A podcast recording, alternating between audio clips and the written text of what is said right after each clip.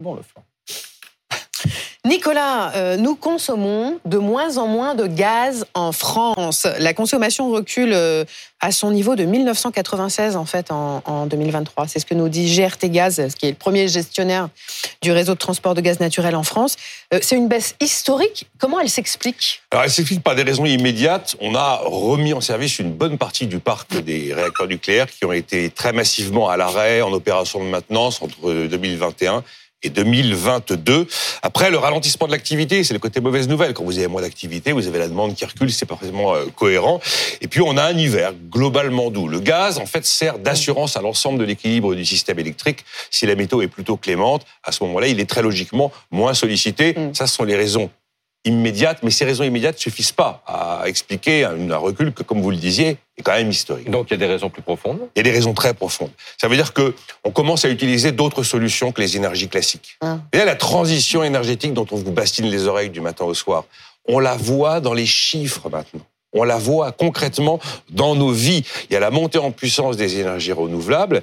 Et quand on voit que la consommation de gaz recule, c'est parce qu'on consomme de, de moins en moins, beaucoup moins de gaz naturel liquéfié. Qu'est-ce qu'on consomme à la place? On consomme du biogaz, on consomme du biométhane. La capacité annuelle de production de ces gaz renouvelables, si vous voulez, eh bien, elle est montée à 12 TWh.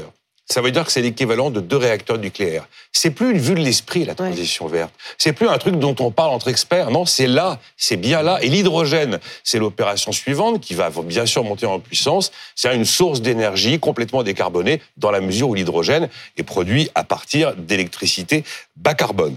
Donc on voit que l'électrification aussi des usages, elle n'est pas terminée, mais c'est quelque chose qui est engagé. On voit que la sobriété qui a été accélérée par la guerre en Ukraine, elle est installée dans nos, dans nos vies, la vie des ménages, surtout la vie des entreprises, surtout la vie de l'industrie. Donc ça, ce sont des éléments complètement durs, des éléments structurels. Et on voit que cette énergie, qui objectivement revenait euh, dix ans en arrière, ça n'a jamais été une préoccupation générale.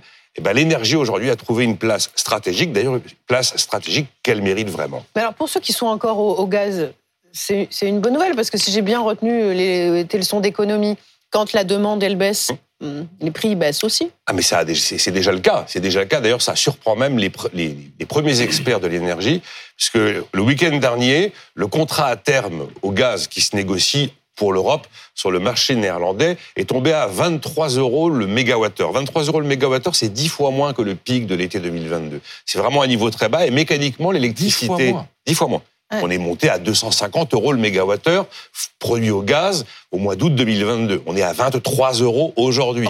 Et donc l'électricité qui suit mécaniquement le prix du gaz va également baisser. Mais ce qui est intéressant dans ces chiffres de consommation, c'est que ce ne sont plus les raisons classiques de météo et de ralentissement de l'activité qui expliquent qui expliquent ce que nous observons, c'est bien la transition. Mais tu ne nous avais pas dit que le gaz, il allait quand même augmenter parce qu'il fallait entretenir les tuyaux?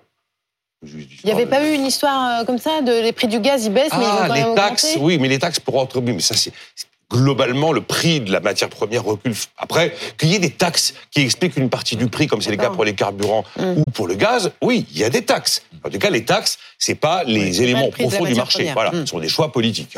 Merci euh, Nicolas.